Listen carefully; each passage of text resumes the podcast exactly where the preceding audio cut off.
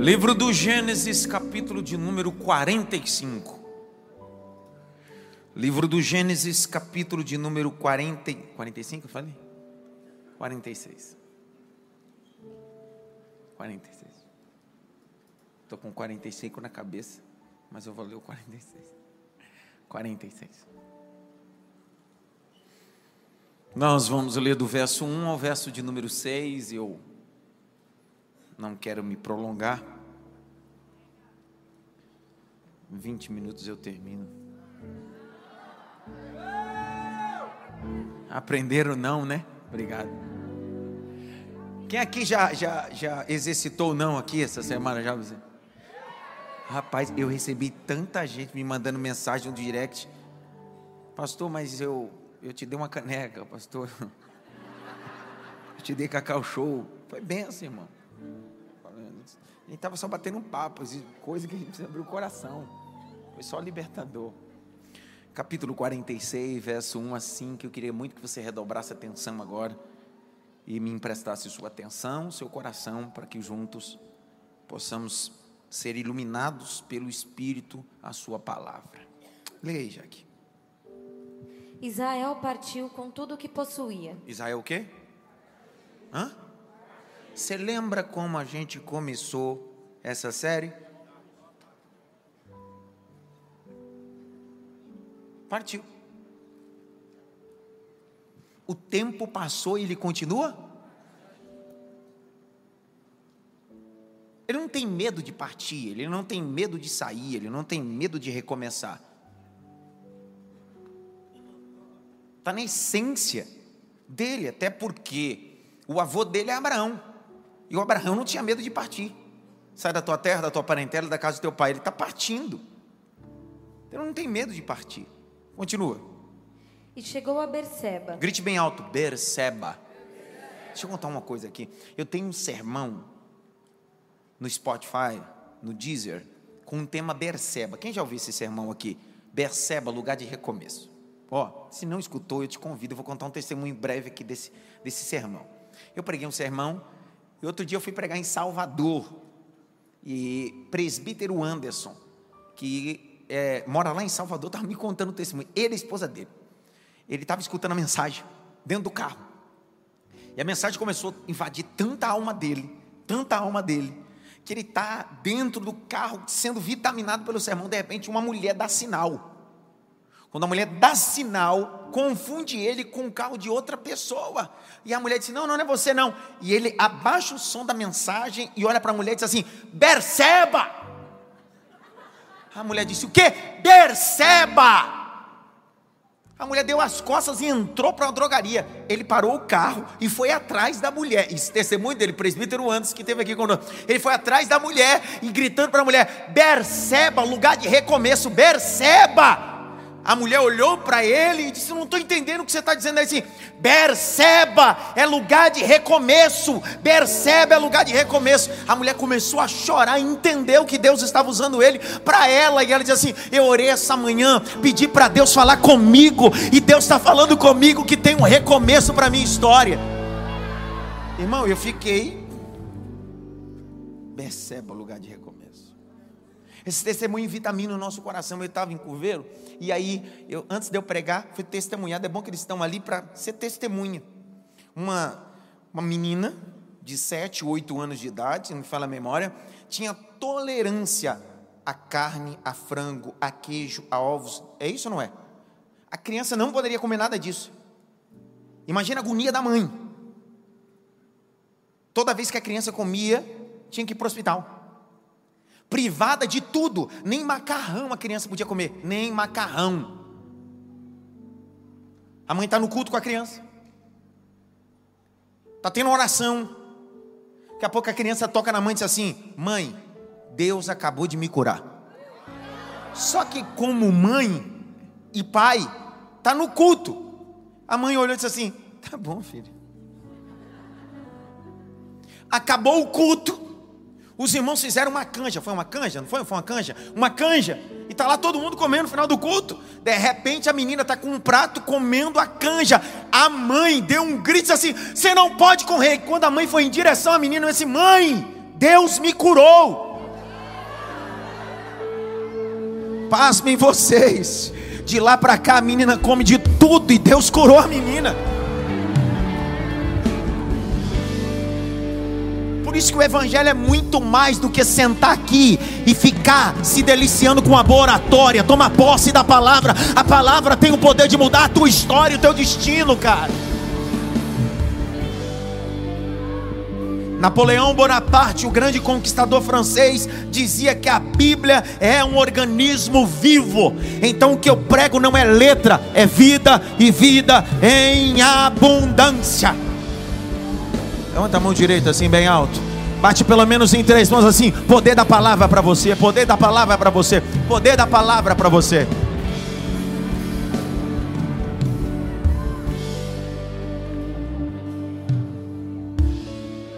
veio a Berseba. Lê, Jaque. E chegou a Berseba e ofereceu sacrifícios ao Deus de Isaac, seu pai. Ofereceu o quê? Ofereceu o quê? Sacrifícios. Vai. Deus falou a Israel em visões, de noite, e disse: Jacó, Jacó. Ele respondeu: Eis-me aqui. Então disse: Eu sou Deus, o Deus do seu pai. Não tenha medo de ir para o Egito, porque lá eu farei de você uma grande nação. Pega a caneta, caneta. Quem trouxe caneta, levanta para o alto. Caneta, caneta. Levanta assim. Se tem alguém do teu lado que não trouxe caneta, hum, na cabeça dele assim. Mano, pega a caneta. Nunca mais vai esquecer a caneta. Verso 3, circula a expressão: Não temas, não temas de ir ao Egito. Circule. Não temas de ir ou descer ao Egito, depende da tradução que você tem. Não temas em descer ou ir ao Egito. Continua, Jaque. Eu irei com você para o Egito, e certamente farei com que você volte de lá. A mão de José fechará os seus olhos. Peraí, a mão de quem? Circula, a mão de José fechará o quê? Deus está dizendo, eu já estou no final da tua vida. Você nem chegou no Egito, mas eu já estou no final da tua vida. Não, que raiva.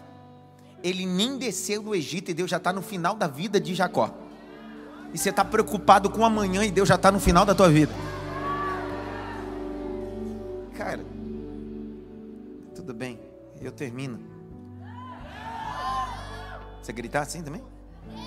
Tem, né? Rebeca gosta também. Né? Verso 5, vai. Então Jacó saiu de Berseba.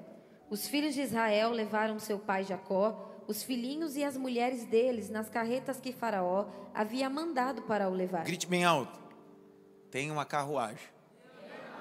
Não, fala direito. Di, é, fala direito, diga. Tem uma carruagem. Preparada. Me esperando. É isso aí.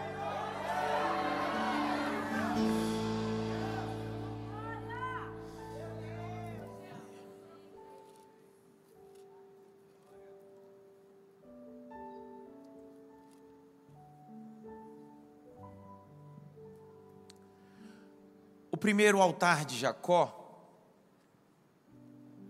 foi levantado em um ambiente desafiador para ele. Um dos altares mais importantes que vão virar uma chave. É a ruptura do ninho. Nós aprendemos isso. O segundo altar de Jacó é o altar quando Jacó sai depois de um ambiente que o preparou, o forjou, a casa de Labão. Havia uma comitiva angelical em Manaim esperando. Lá ele edifica outro altar. O terceiro altar é o altar da reconciliação. Jacó vai levantar esse altar, esse altar em um período de reconciliar dias e momentos difíceis. A palavra altar é uma palavra hebraica, misbea, lugar de abate, lugar de ser abatido. E todas as vezes que alguém se propunha levantar esse altar, estava dizendo a essa divindade que estava com o coração e a alma pronta a ser abatido para fazer a vontade desse dessa divindade. Havia um altar de terra, havia um altar de pedra, havia um altar de madeira. Não se sabe por certo quais os tipos de altar, mas o que sabe é que no centro do altar da vida de Jacó sempre foi Deus. Deus era o centro do culto dele. Deus era o centro dos sacrifícios, chamado em hebraico de korban, ambiente de honra e sacrifício. Agora nós estamos no último altar. E o último altar requer de nós um pequeno panorama histórico, biográfico, não só de Jacó, mas também de José. Eu vou terminar no horário, então preciso que você preste muita atenção. Porque até a gente chegar no capítulo 46, esse altar que está ali no capítulo 46, que Jacó está fazendo, que é o último de sua vida, a gente precisa entender do capítulo 37 até o 46, o que aconteceu e por que esse altar foi construído aí, qual era a finalidade. Quando você chega no capítulo de número 37, verso 1, abre o texto. 37, 1. 37, 1. Após Jacó fundar ou estabelecer o terceiro altar, que está no capítulo 35, que a gente já leu, o capítulo 37 começa assim: E Jacó habitou na terra das peregrinações de seu pai, na terra de na terra de Você se lembra que essa terra não era só do pai de Jacó, mas do próprio avô? É a terra que está inserida no capítulo de número 12 do Gênesis. Quando Deus diz ao pai Abraão, o homem da fé, sai da tua terra, da tua parentela, da casa do teu, do teu pai para uma terra que eu vou te mostrar. A bênção é espiritual, mas ambiente é geográfico. É essa terra. Havia um projeto de Deus que não estava correlacionado em Abraão, mas na sua descendência, e a gente vai saber disso lá no texto do Êxodo, capítulo 1, entendendo por que, que esse povo desce para o Egito, depois vai voltar para essa terra que manda leite e mel. Capítulo 37, agora é a hora daquele Jacó que não tinha tenda, depois aprendeu a transformar pedra em travesseiro, depois foi para a casa de Labão, ficou 20 anos e agora ele sai da casa de Labão com a sua própria tenda, seus próprios servos. Ele é um homem de tenda, agora ele tem suas tendas. Até uma hora que agora ele precisa estabelecer suas estacas, ter um endereço físico, ter um local. Esse é o problema da nossa vida. Você nunca será um peregrino eternamente, nunca será um beduíno eternamente. Beduíno é um morador do deserto que não tem o endereço certo. Jacó está dizendo: existem os períodos da vida que você não tem o endereço certo, mas existe um período na vida que você precisa criar raízes. Raízes em todos os sentidos, eu não digo só de igreja, eu digo na vida. Tem gente que não sabe para onde vai e nem para onde está, ou aonde está e nem para onde vai. Só que esse Jacó está dizendo: agora chegou a hora de se estabelecer. Quando você pega o capítulo 37, no verso subsequente, parece que a história de Jacó dá uma pausa. E vai começar a história mais sublime de todas a história de um sonhador chamado José. José é o filho predileto do seu pai, ainda que não seja o mais novo, ele não é o caçula dos doze irmãos, ele não é o caçula. O caçula é Benjamim.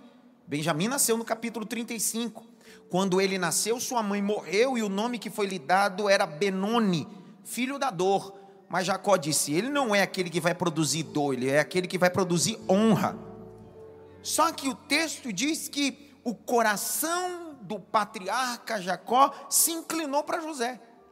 Se inclinou para ele, o amava, Alguns estudiosos vão dizer que parece que Jacó tinha um filho privilegiado. Você sabe que existem linhas, tantos dos midrashins, linhas de teologia sistemática que acreditam nisso, que José era privilegiado. Entretanto, eu vou ficar com uma linha bem conservadora, é a linha que eu entendo o texto.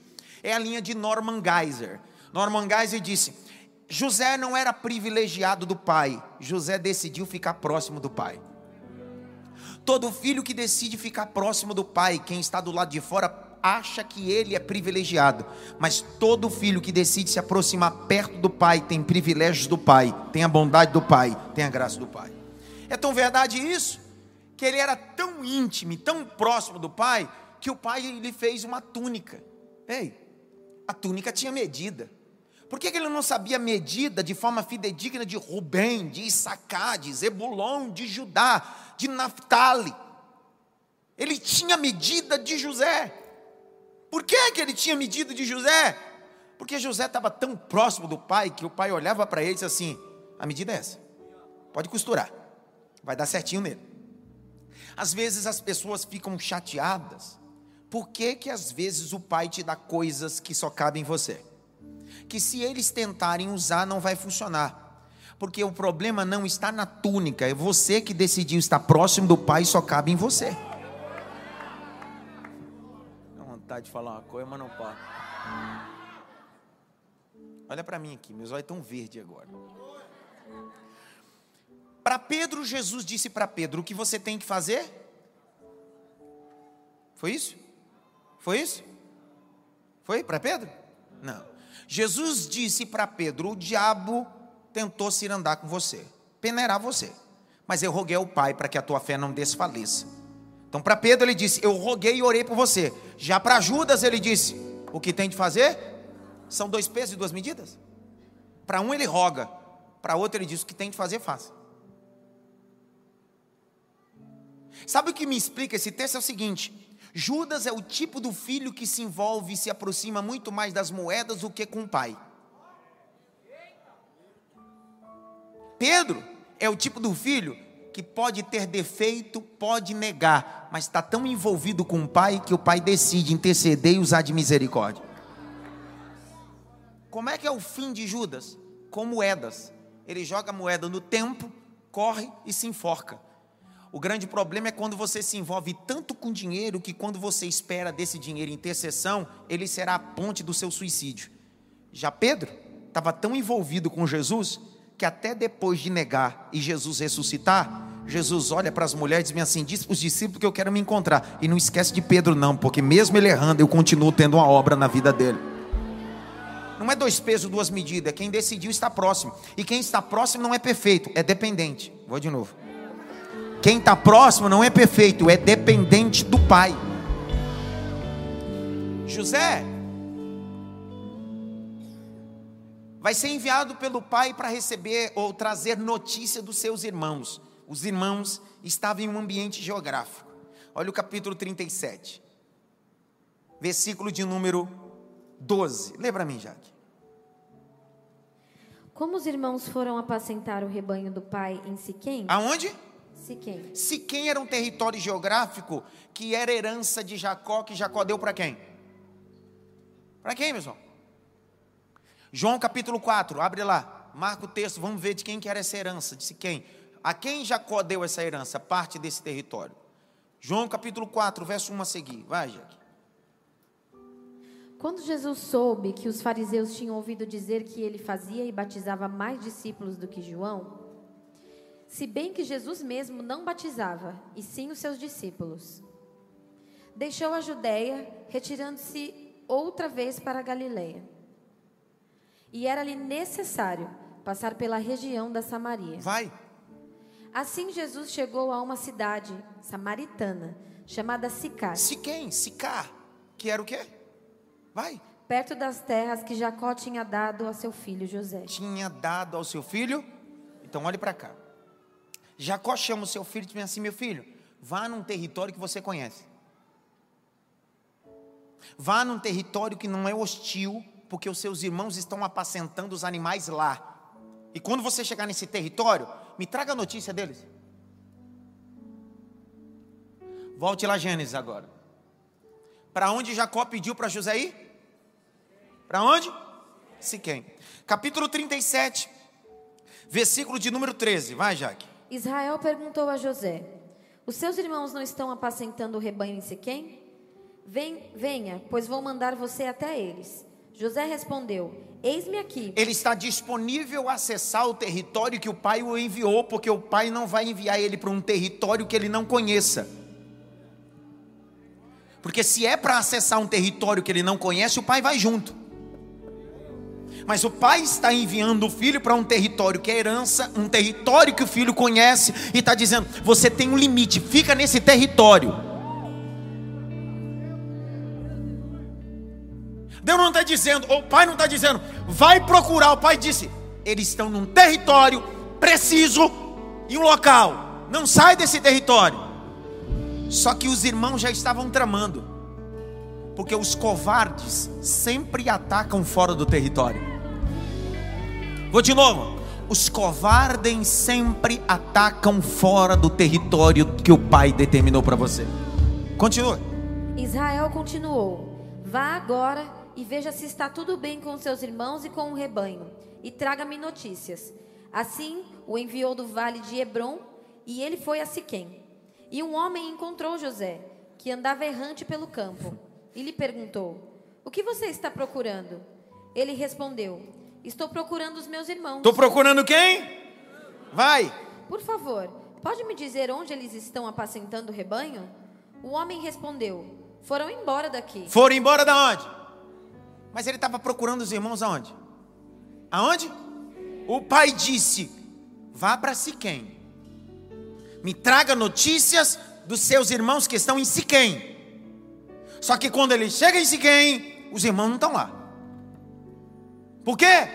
Porque se você ler alguns versículos antes, lá no capítulo 37, verso 11, ele já tinha tido dois sonhos. E já tinha gerado no coração dos irmãos invejas. E os irmãos já estavam tramando nos bastidores como acabar com o sonhador. Como matar o sonhador. Você quer incomodar alguém? Começa a sonhar. Quer incomodar alguém? Começa a fazer o que ninguém faz. Quer incomodar alguém? Comece a realizar o que ninguém realiza. É assim mesmo. Eles vão começar a te atrair do ambiente que o pai determinou. Olha para onde eles vão. Vai. O homem respondeu: Foram embora daqui. Ouvi quando disseram: Vamos adotando. Opa! Vamos aonde? Geografia bíblica. Dotã ficava a 30 quilômetros do local geográfico. Uma das etimologias para Dotã significa lugar de duas fontes. Ambiente dúbio. Ambiente de duas caras. Ainda que Dotã, em 2 Reis capítulo 6, fosse a casa e a moradia do profeta Eliseu, aqui representa um ambiente de falsidade.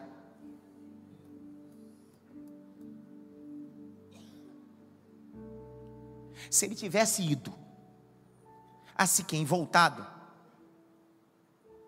não teria acontecido nada. Mas ele decidiu ir atrás, fora do território de Siquém, em Dotã. Continua a leitura. Então José seguiu atrás dos irmãos e os encontrou em Dotã. De longe eles o viram, e antes que chegasse, conspiraram contra ele para o matar. Disseram uns aos outros: Lá vem o grande sonhador. Lá vem o quê? O que é que incomodava os irmãos? Você decidiu sonhar. Sonhar é pisar no amanhã. Sigmund Freud, o pai da psicanálise, escreveu um livro sobre interpretação dos sonhos. Finalizou esse livro de 600 páginas em 1899, guardou esse livro e lançou na próxima era em 1900. Ele vai dizer que os sonhos têm interpretação e finalidade. Se nós pegarmos o texto de forma fidedigna de Simon Freud, ele vai dizer: sonhamos mais acordado do que dormindo. E é verdade. Se Simon Freud escrevesse esse livro na pós-modernidade, ele escreveria mais assim: sonhamos mais quando tomamos um ônibus, quando estamos no trânsito, quando estamos lavando louça, do que dormindo. Tem gente aqui que neurologicamente já tem uma semana ou duas ou meses que não tem um sonho dormindo, mas sonha todo dia acordado. José está incomodando os irmãos que o sonho não é dele. A Bíblia diz que foi Deus que deu o sonho para ele. Se o teu sonho já incomoda os outros, imagina Deus implantar o sonho dele em você.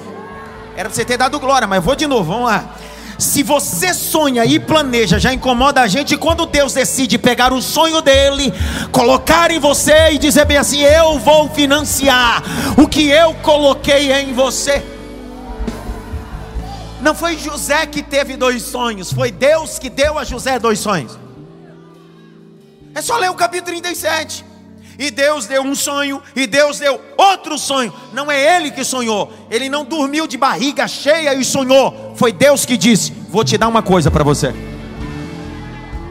Mas eu tenho só 17 anos, tranquilo. O sonho é pisar no amanhã. Eu estou fazendo você pisar já no amanhã antes do tempo. Levanta as suas mãos, rapaz. Deus vai implantar sonhos proféticos na alma de algumas pessoas. Eu vou mais alto para ver se alguém prega comigo aqui. Deus vai implantar sonhos proféticos para você acessar o seu amanhã.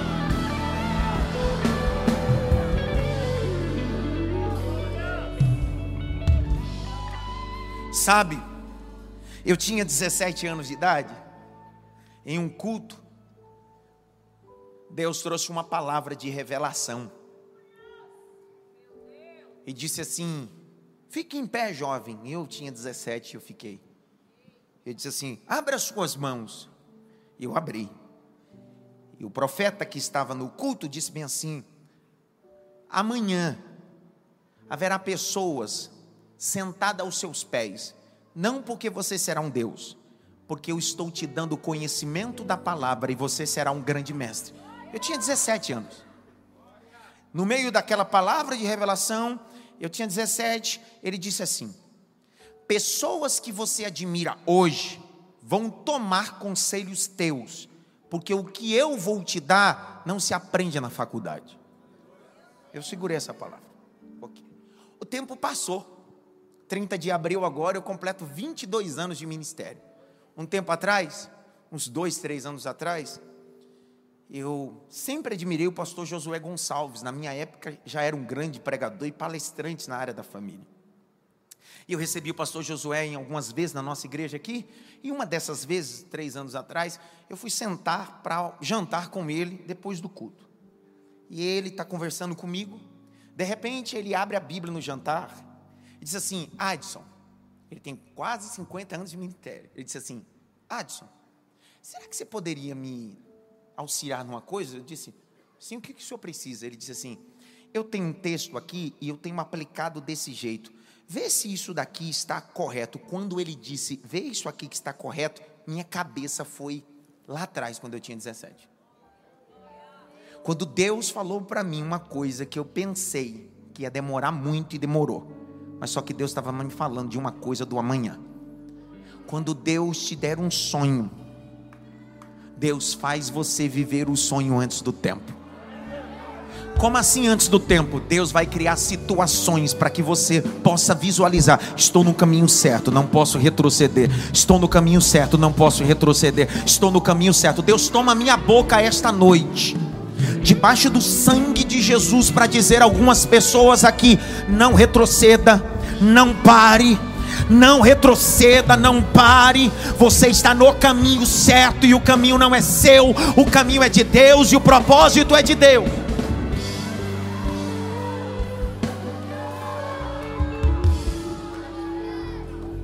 Os invejosos sempre vão querer não o que você tem, mas ser quem você é. Os invejosos podem ter uma túnica, mas vão perceber que a graça não está na túnica, está em você. O invejoso pode comprar um carro igual o seu, mas ele vai perceber que não é sobre o carro, é sobre você. Isso se chama bênção abraâmica. Outro dia eu explico o que é bênção abraâmica. Quer saber não? Os invejosos ficam chateados porque você e eu temos consciência o que é bênção abraâmica. Que a bênção abraâmica não está no local, está em nós. Quer ver? Quando os pastores de Ló e Abraão começaram a brigar, Abraão chamou Ló e disse: Filhão, vamos combinar uma coisa? Escolhe para onde você quer ir. Vou começar por você. Você que escolhe. Quer ir para Campina Verdejante. Eu imagino Ló dizendo: Por que, que não começa com o Senhor escolhendo? Ele disse: Eu não preciso escolher, porque aonde a planta dos meus pés pisar, o Senhor vai prosperar. Aonde eu colocar a planta dos meus pés, Deus vai me honrar. Quem precisa escolher é você, eu não. Quem tem a bênção abraâmica, vende laranja e faz sucesso, cara.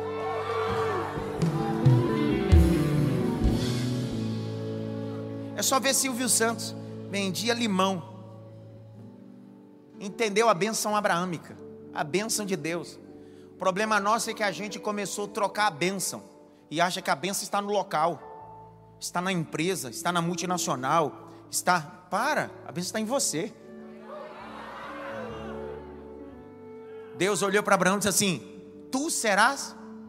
Não é um canal, porque um canal uma hora está cheio, outra hora está vazio. Deus disse: Tu serás uma bênção.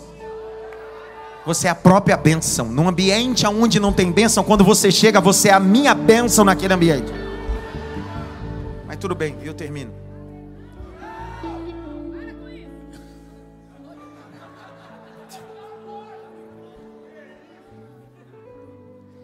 José chega, você conhece a história, deixa eu encurtar, porque senão não consigo chegar onde eu quero chegar. José chega, ele joga um José numa cisterna. Só que a cisterna estava vazia, seca. E o texto diz que enquanto José está dentro dessa cisterna, eles estão tramando o que fazer. Mata, não mata, mata, não mata, mata, não mata, mata, não mata, mata, não mata, mata, não mata. Ele está dentro da cisterna, no buraco. Só porque teve dois sonhos. Quando não sonhava, não estava no buraco. Aí só foi receber dois sonhos e jogar no buraco luta, que guerra. Estão tramando fora. O que faz? De repente, vem uma caravana de ismaelitas. A caravana de ismaelitas está indo para o Egito. Eles estão comercializando duas coisas. O texto diz que um grupo de midianitas e ismaelitas, eles estão comercializando duas coisas. Primeiro, especiarias, perfume, bálsamo, mirra, lá de Gileade. E também são responsáveis pela negociação de escravos. De repente, um dos irmãos me assim: negócio é o seguinte, vamos matar, não? Vamos vender. É só nessa hora que a gente percebe que a gente tem valor, não preço. Porque mesmo com o decreto da morte, tem gente que faz negócio com os nossos sonhos. Alguém diz assim: não, vamos vender. Só que a caravana é de ismaelitas. A caravana é do quê? Olha o texto, capítulo 37. Vamos ver se eles entendem isso aqui, Senhor. Verso Jaque, de número 23 a 25. Lê. Mas logo que José chegou a seus irmãos, despiraram-no da túnica. A túnica, despiram-no da túnica a túnica talar de mangas compridas que trazia. Vai. E o jogaram na cisterna. A cisterna estava vazia, sem água. Depois, sentaram-se para comer. Levantando os olhos, viram que uma caravana de ismaelitas. Espera aí. Caravana de ismaelita é uma descendência de quem? Vocês se lembram? Quem? Ismael. Ismael é filho de quem? De Abraão com quem? escrava. Lembram disso, sim ou não? Olha para cá, nos meus olhos. No capítulo do Gênesis, Deus decide estartar Abraão dizendo: da primeira vez não era para mandar Ismael embora com H, dessa vez é hora de mandar. Ele pega um odre de água, um pedaço de pão, e quando você olha aquele texto, parece que Deus está sendo literalmente cruel. Como é que Deus permite que uma mãe e um filho sejam expulsos de casa? É porque você só está olhando ali. Deus já está aqui. Não, de novo. Vou de novo. Você conjuga o verbo no presente, então você só vê os problemas no presente, agonia no presente. Você só vê as rupturas no presente, só vê a dor no presente. Só que Deus está sentado no trono e dizendo bem assim: se eu não permitir que H Ismael seja expulso, Ismael não vai virar flecheiro. Se Ismael não virar flecheiro, ele não vira um grande homem. Se ele não virar um grande homem, ele não será um homem de sucesso. Se ele não tiver sucesso, não haverá dependência da sua descendência. Se não tiver dependência da tua descendência, não haverá uma caravana que vai passar na terra de Dotã. E se não passar na terra de Dotã, não pode comprar José. E se não comprar José, não leva José para o Egito. Se não levar José para o Egito, Potifar não pode comprar. Se Potifar não pode comprar, José não pode virar governador. Deus está dizendo: Eu estou no teu amanhã. Será que tem alguém aqui que pega o peso dessa mensagem? Deus está dizendo: Eu estou no propósito.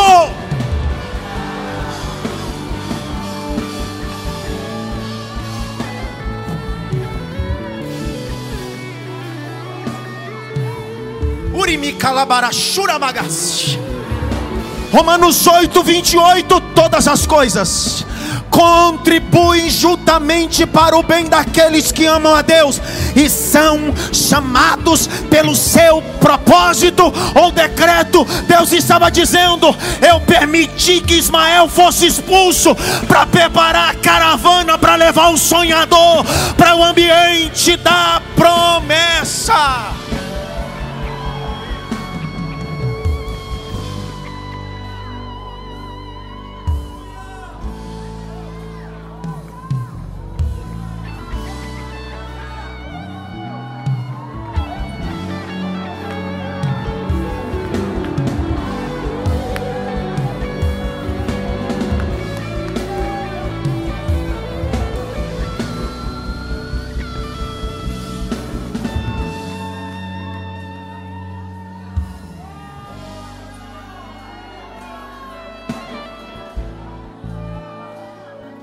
Não chore, porque algumas pessoas mandaram você embora.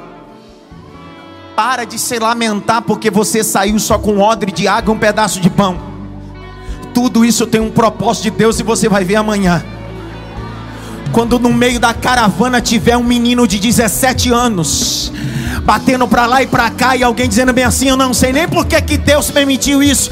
E os ismaelitas dizendo: Tem propósito, tem propósito, tem propósito, tem propósito, tem propósito. Pega na mão do irmão da direita. Pega na mão do irmão da esquerda. Eu senti o peso da mensagem. Urimi Levante as duas mãos da mão dele. Mais alto que você pode. Feche os dois olhos cidade Maf, em casa também, sente o peso da mensagem, sente o peso da mensagem, sente o peso da mensagem, em nome de Jesus, o peso da mensagem.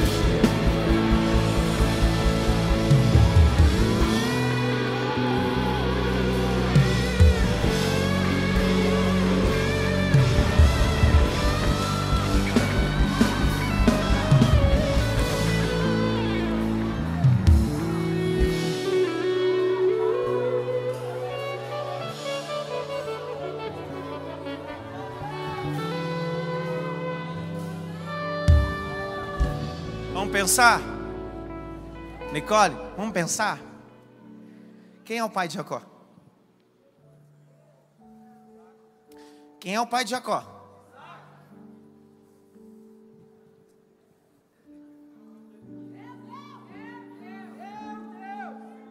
Quem deveria ajudar e a caravana que deveria ajudar e levar, deveria ser a caravana de Isaac. Mas olha o capricho da vida e de Deus.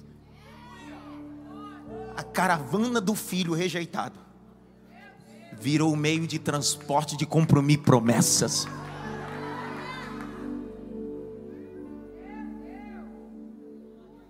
Capítulo de número 37. Versículo de número 25. Lê aí, já que lê, lê, lê, lê, vai. Depois sentaram-se para comer. Levantando os olhos, viram que uma caravana de ismaelitas vinha de Gileade. Seus vinha de onde? Vinha de onde? De Gileade. Seus não, não. Da onde essa caravana vinha? Não é possível, cara. Se o foco aí é o José, para que, que tem que falar quem é a caravana e de onde ela vem?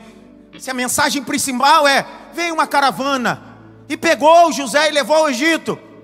Mas a mensagem está aí. A caravana tem nome. A caravana tem origem. Deus não está dizendo, não é por acaso que eu estou citando a origem da caravana e o endereço. A caravana é de Ismaelita. E eles estão vindo da onde? Estão vindo da onde? Trazendo o que, já que vai? Trazendo o que? Seus cabelos traziam especiarias, bálsamo e mirra. Peraí, eles estão vindo de Gileade. E dentro da caravana eles estão trazendo o que? Bálsamo e mirra. Por favor, Jeremias capítulo 51, verso 8. Eu não vou explicar. Jeremias 51, 8. Tem uma caravana de ismaelita que vai colocar um menino de 17 anos que foi traído, foi vendido, e essa caravana está trazendo um bálsamo que é de Gileade, que esse menino vai acessar o Egito. Lê, lê, lê. Repentinamente a Babilônia caiu e ficou arruinada. Chorem por ela, tragam bálsamo para sua ferida, talvez ela possa ser curada. Escuta! O bálsamo de Gilearte não era um bálsamo só cosmético que servia para embelezar as mulheres. O bálsamo de Gilearte tinha um poder cicatrizante e anestésico. Por isso que quando Israel estava em crise, Deus levantou Elias dos moradores de Tisbia e ele era um morador de Gilearte. Deus está dizendo: José, você está ferido, machucado, mas existe um bálsamo que vai te curar. Existe um bálsamo que vai te curar. Você ser curado.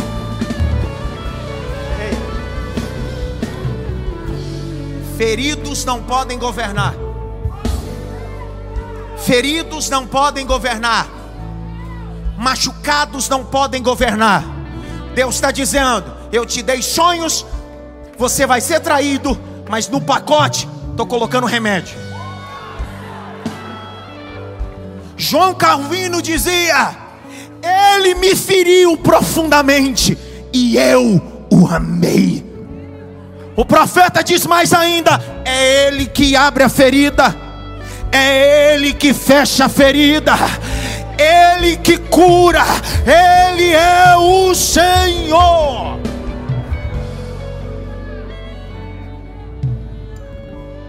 Não há ninguém que Deus queira usar sem antes feri-lo profundamente. Toda vez que Deus quer usar alguém, Deus vai ferir ele profundamente.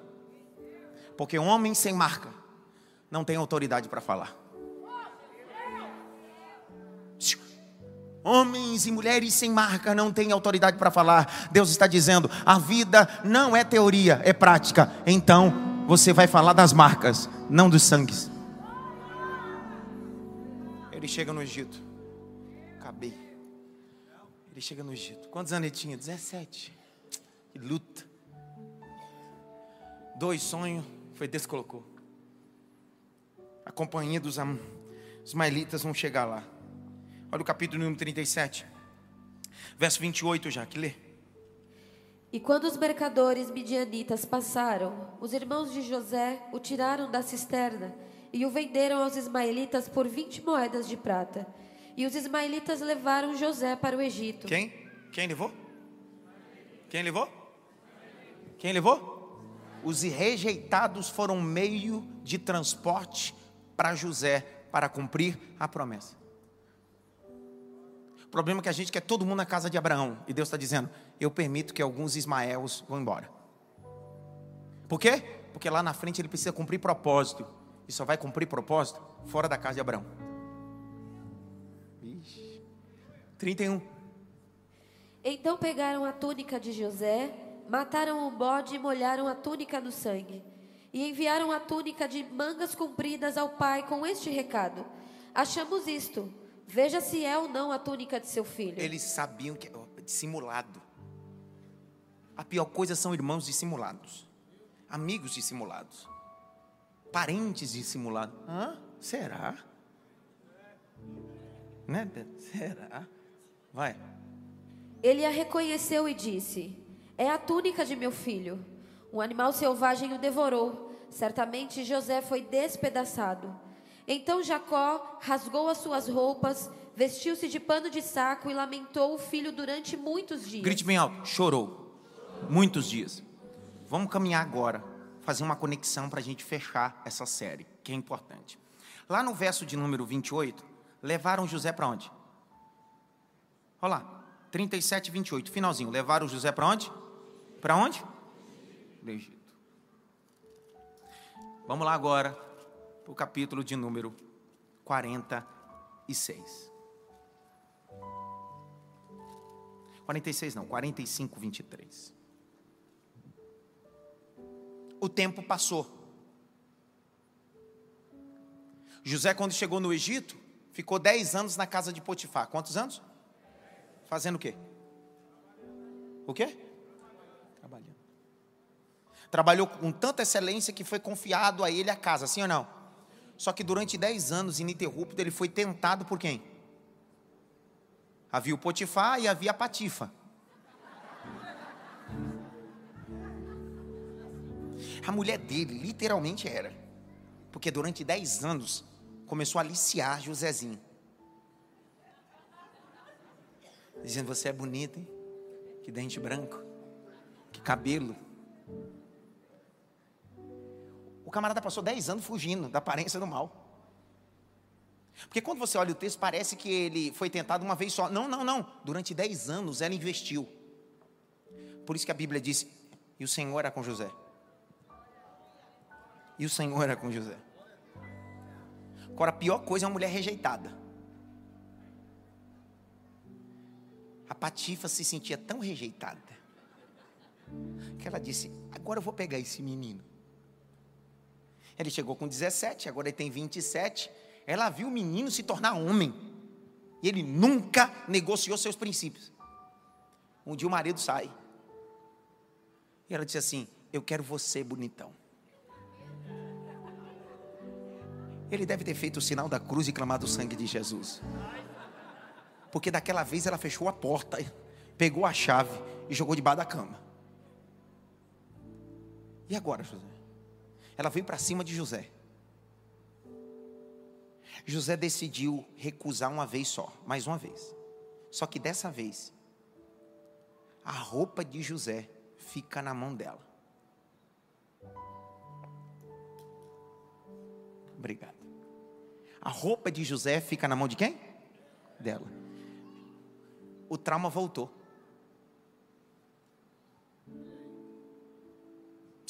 O trauma? Dez anos atrás. Quando ele tinha 17. A roupa, a túnica, ficou na mão dos irmãos. Dez anos depois, a roupa está na mão dela. Campo jurídico. Tem aqui alguns juristas aqui, eu não quero nem me ater nesse caminho, ainda que eu goste da área, mas não é minha área de formação, mas um pouquinho a gente entende. Popularmente a gente costuma dizer contra fatos não há. Essa mulher tinha fato na mão, sim ou não? Mas nem todo mundo que tem fato tem verdade, porque ela tinha fato na mão, mas era uma mentira. Então cuidado quando você faz essa frase, você está cometendo um erro jurídico. Marcos Túlio, o grande jurista romano, vai dizer que o indivíduo é, se estabelece a partir dos deveres. Então todo fato precisa ter o dever de uma prova. Ela tinha o fato na mão, mas não tinha a verdade. Tá cheio de gente com fatos, mas com mentiras. Tudo depende de como você olha a vida. Outro dia, eu vi uma foto de uma mãe, uma leoa, com um filhote na boca. Se você olhasse de um lado, parecia que ela estava comendo filhote. E aí na frase estava dizendo assim: tudo depende de como você vê. O que ela estava fazendo não era comendo filhote, era salvando, protegendo. Tem muita gente que tem fato, mas tem mentira. Aquela mulher tinha um fato, mas não era verdade. José foi preso. Ele está no Egito. Ele está onde? No Egito. Ele fica entre dois anos e meio, três anos no cárcere. O seu senhor era Potifar, tinha acesso direto a Faraó. A prisão não ficava fora, ficava debaixo do castelo. Por quê? Porque o seu senhor era político. E a prisão que ele tinha que acessar era uma prisão que ficava debaixo do castelo. E olha só Deus fazendo de novo. Lá, José não tem nenhum sonho. Grite me alto, nenhum sonho. Só que na prisão, José aprende a interpretar sonhos. Sabe qual é o problema da vida? É que você acha que Deus te chamou para isso, mas Deus está dizendo: eu vou te colocar em ambientes para revelar o que está dentro de você. José vai descobrir que Deus não deu o ministério de sonho, Deus também deu o ministério de interpretação de sonho. Tem um padeiro, tem um copeiro. José já está escaldado com a vida. José já não faz eufemismo em nada. Ele não só avisa nada. Os dois chegam para contar um sonho na prisão. Ele poderia dizer bem assim: Você, eu acho que vai morrer, mas a gente vai orar.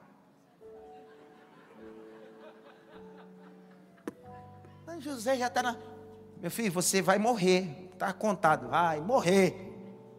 Você, vai lhe honrar. Quando José ó, interpreta o sonho, vendo que o camarada ia ser honrado, José diz assim: negócio é que quando tu chegar lá, lembra de mim. Só que Deus vai mostrar para José que o acesso a Faraó não pode ser mérito de um copeiro, precisa ser mérito de Deus. O copeiro é introduzido, o padeiro é decapitado. E não se esquece de José, porque quem se lembra de você fora do tempo, você só será mais um. Mas quando se lembram de você dentro de um propósito, revela a promessa. O copeiro está acessando o ambiente onde o farol está, e o farol tem um sonho. Ah, eu tive um sonho. Sete vaca gorda, um sete vaca magra, e chama todo mundo, astrólogo, e chama todo mundo, e ninguém interpreta, e ninguém interpreta. Aquela agonia, o copeiro. Água, vinho, coxinha, coca zero, e está lá. E aquela agonia. De repente o farol diz assim: Não tem ninguém que interprete o sonho nesse lugar. O copeiro diz: Sonho?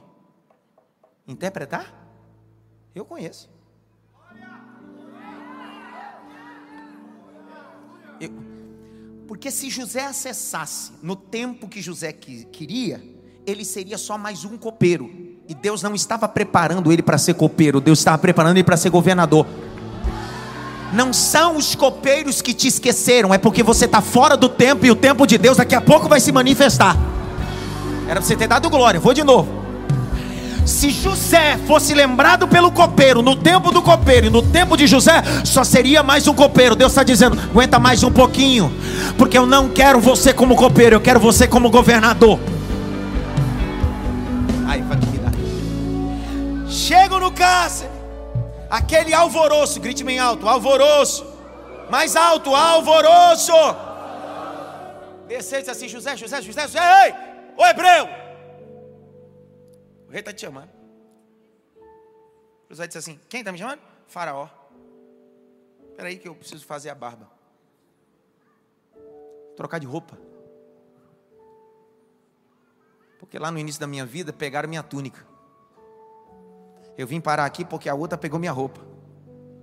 Só que dessa vez eu preparei uma roupa para o culto de ação de graça. Tudo bem, você não deu glória, o problema é seu.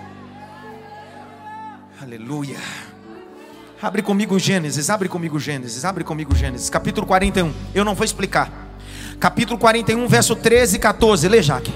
Lê, Jaque. 41, 13 e 14. E tal, e tal como nos interpretou, assim aconteceu. Eu fui restituído ao meu cargo e o outro foi enforcado. Então Faraó mandou chamar José. Mandou chamar quem? E José fez o que? Vai, vai. E o fizeram sair às pressas da masmorra. Apressadamente. Quem sai apressadamente não dá tempo para fazer. Mas José disse: Vai ter que me esperar. Para que, José? Leia, que vai. Ele se barbeou mudou de roupa e foi apresentar. Óbvio, você não deu glória, vou de novo. Se fazer a barba hoje, com toda a tecnologia, já demora, imagina fazer a barba naquela época. E eu imagino os soldados na porta da cela dizendo: Vamos, Hebreu, vamos, Hebreu. Ele diz: Espera aí, rapaz, eu preciso me arrumar porque eu vou sair para nunca mais voltar. Eu preciso me arrumar porque eu vou sair para nunca mais voltar.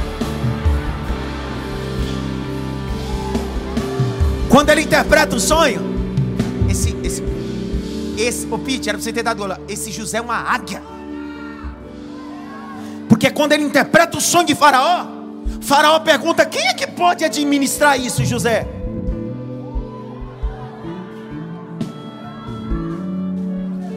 Tô vago. Tô vago. Tem o RH aí do Egito? Tô vago. O currículo tá aí. O senhor precisa de um administrador e Deus me colocou na escola da vida. Eu aprendi a administrar na casa de Potifar, aprendi a administrar na cela, aprendi a administrar no cárcere. Os ambientes que você passou e os traumas que você viveu prepararam você para este momento. Vou de novo. Os ambientes que você passou, os traumas que você viveu, prepararam você para este propósito, José.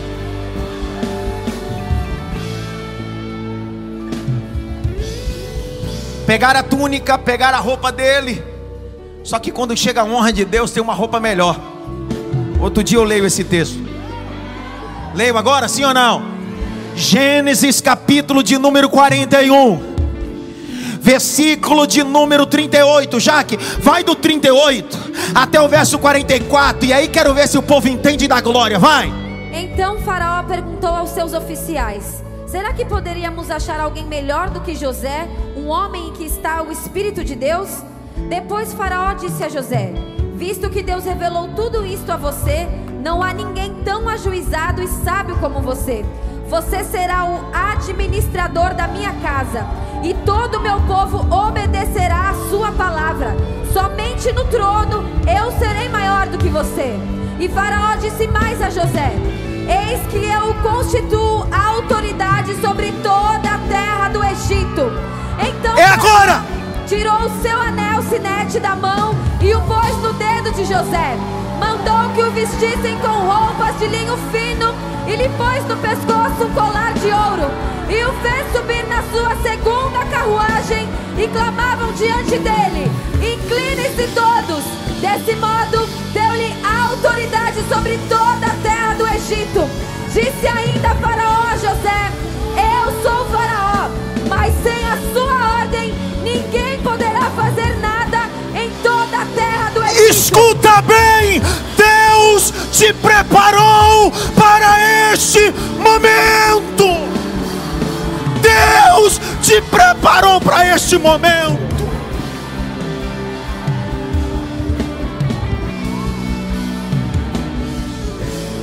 Eu tenho cinco minutos para terminar.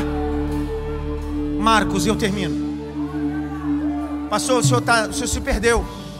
O senhor está perdido, pastor. Porque a série é os altares de Jacó. O senhor falou só de José. O senhor está com problema. Nada, cara. Sou dislexo, mas isso aqui eu sei fazer. O que tem a ver José no Egito? Com esse bendito altar desse Jacó? Tudo.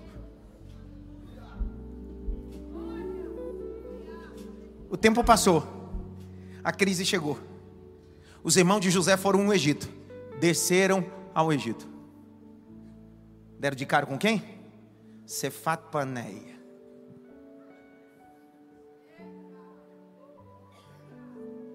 Cefat Paneia era o nome e o título que ele havia recebido José. Era o grande governador.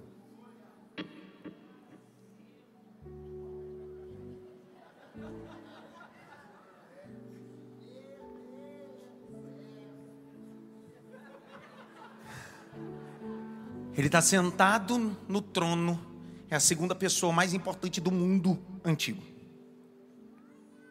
Quando ele vê os irmãos chegarem, encurta a história, você conhece. Eles vêm, voltam, trazem Benjamim. José faz uma trama, porque o que José quer não é os irmãos. O que José quer é trazer.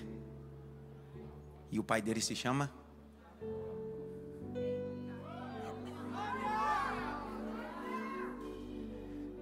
Treze anos passaram.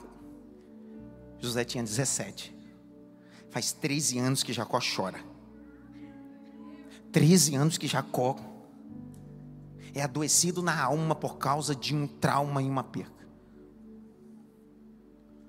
Até que José tira a túnica e se revela aos seus irmãos: Eu sou José.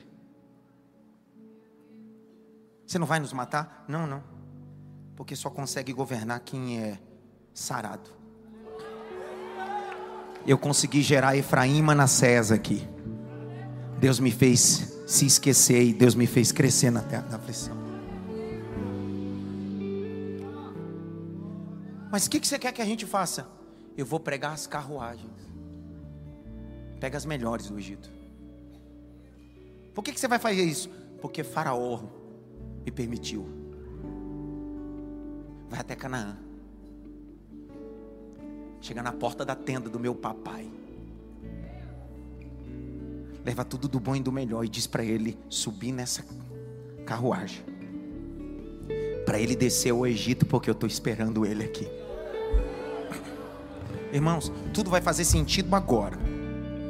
Tudo vai fazer sentido agora. Prepare o teu coração para fazer sentido a Bíblia. A caravana chega na porta da tenda de Jacó.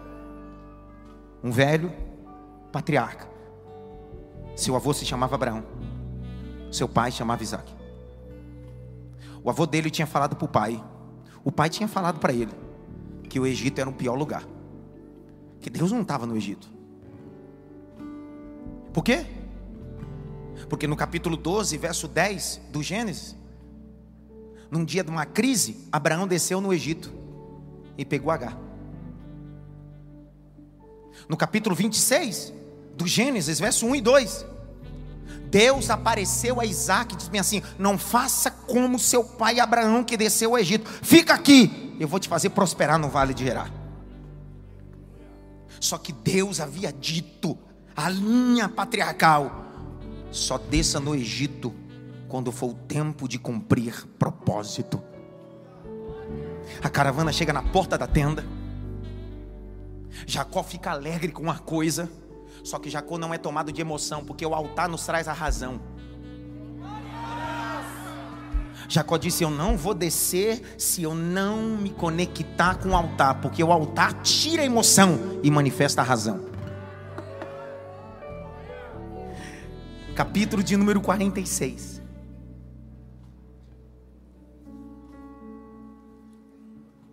Verso 1, lê, Jaque.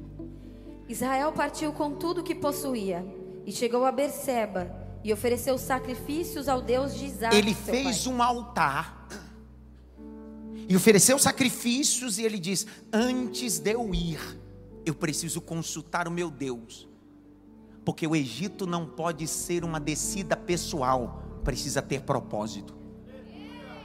Continua, Jaque. Deus falou a Israel em visões de noite e disse: Disse o que, Jaque? Jacó, Jacó. Ele respondeu: Eis-me aqui. Então disse: Eu sou Deus, o Deus do seu pai. Não tenha medo de ir para o Egito. Para! Vai para Gênesis 26, vai lá para Gênesis 26 agora, vai, vai logo! Por que, que Deus está dizendo não tenha medo?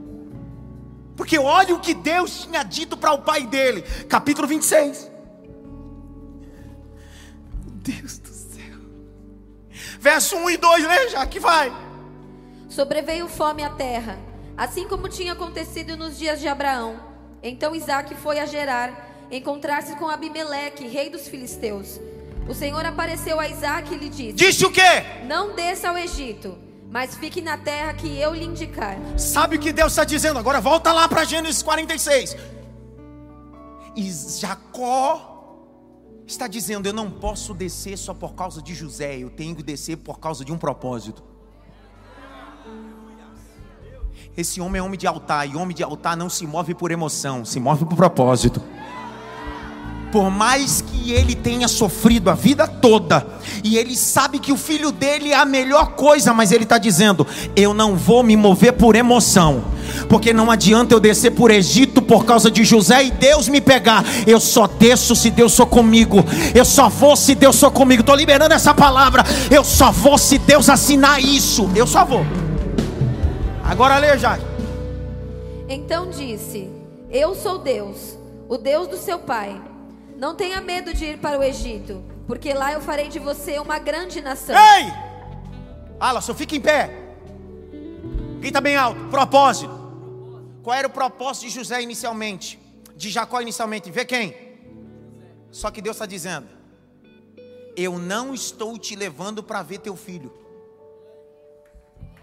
Eu estou te levando para preservar a descendência.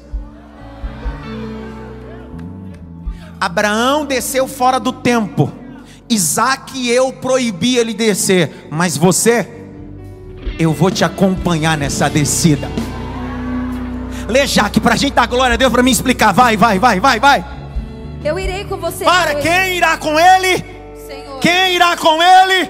Sabe o que Deus está dizendo nas entrelinhas? Não deslumbre as carruagens de Faraó.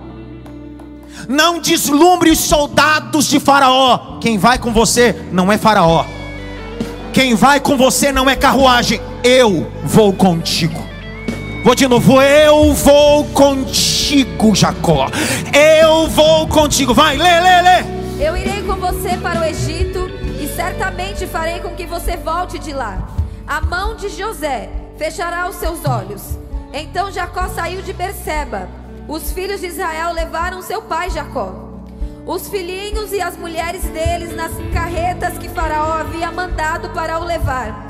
Levaram o gado e os bens que haviam adquirido na terra de Canaã. Meu Deus. E foram para o Egito Jacó e toda a sua descendência. Jacó e toda a sua. Olha para cá, por favor. Capítulo de número 1 do Êxodo e eu terminei.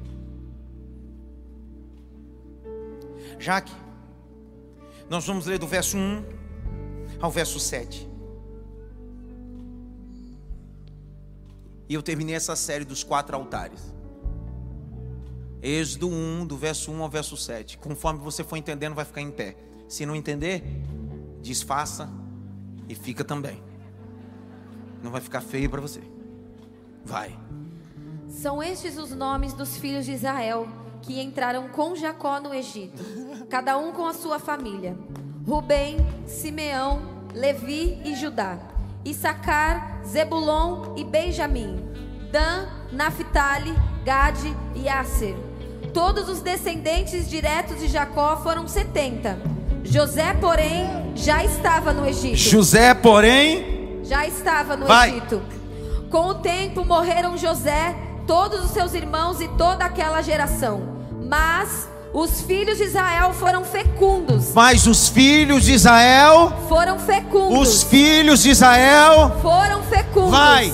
Aumentaram muito. aumentaram muito. se multiplicaram e se tornaram extremamente fortes, de maneira que a terra se encheu deles. Termino essa mensagem dizendo: o Egito não é só um passeio, o Egito é um propósito de um altar que Deus revelou para você esta noite.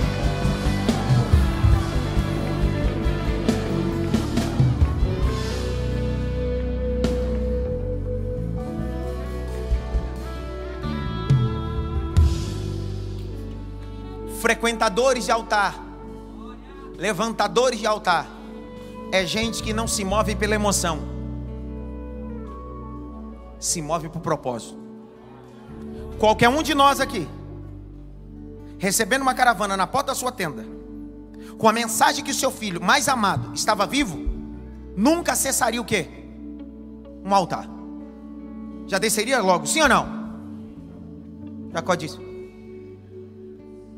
Você vai aonde? Vou ali levantar um altar. Para quê? Quero saber se Deus vai comigo, porque se ele não for, eu fico aqui e deixa José lá.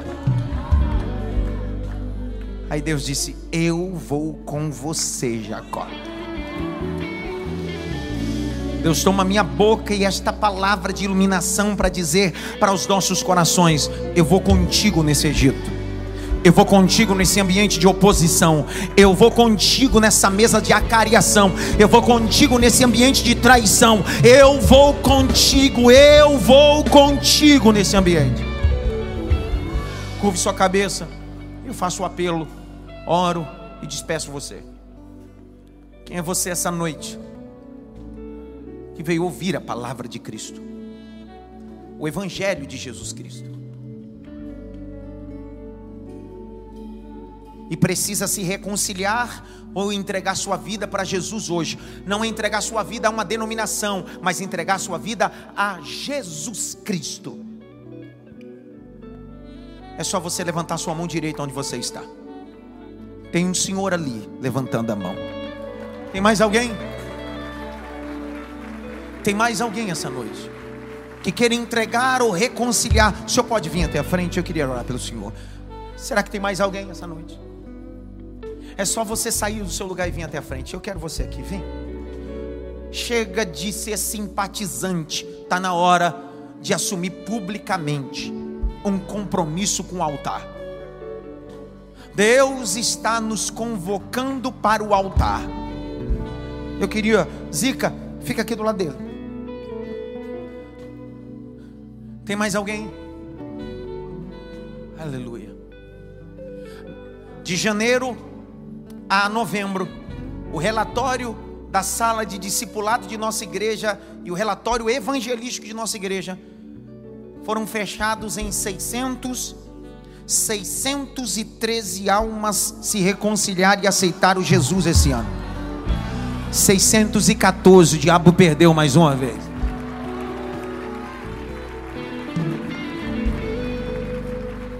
Seiscentos Eu te chamo pela última vez e oro.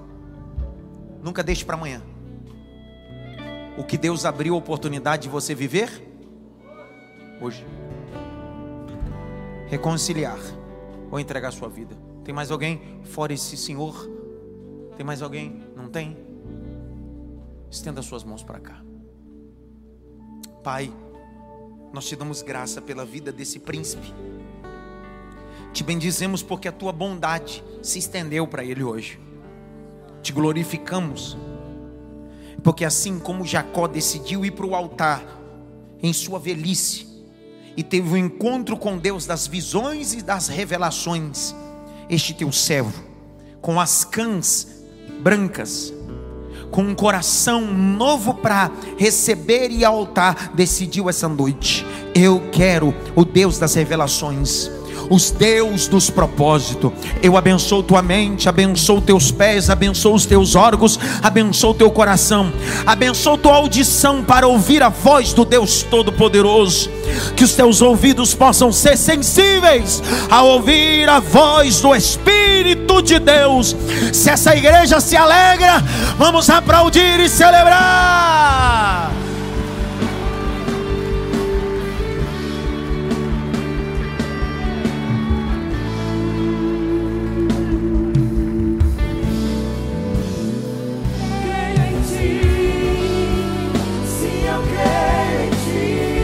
Deus o sobrenatural.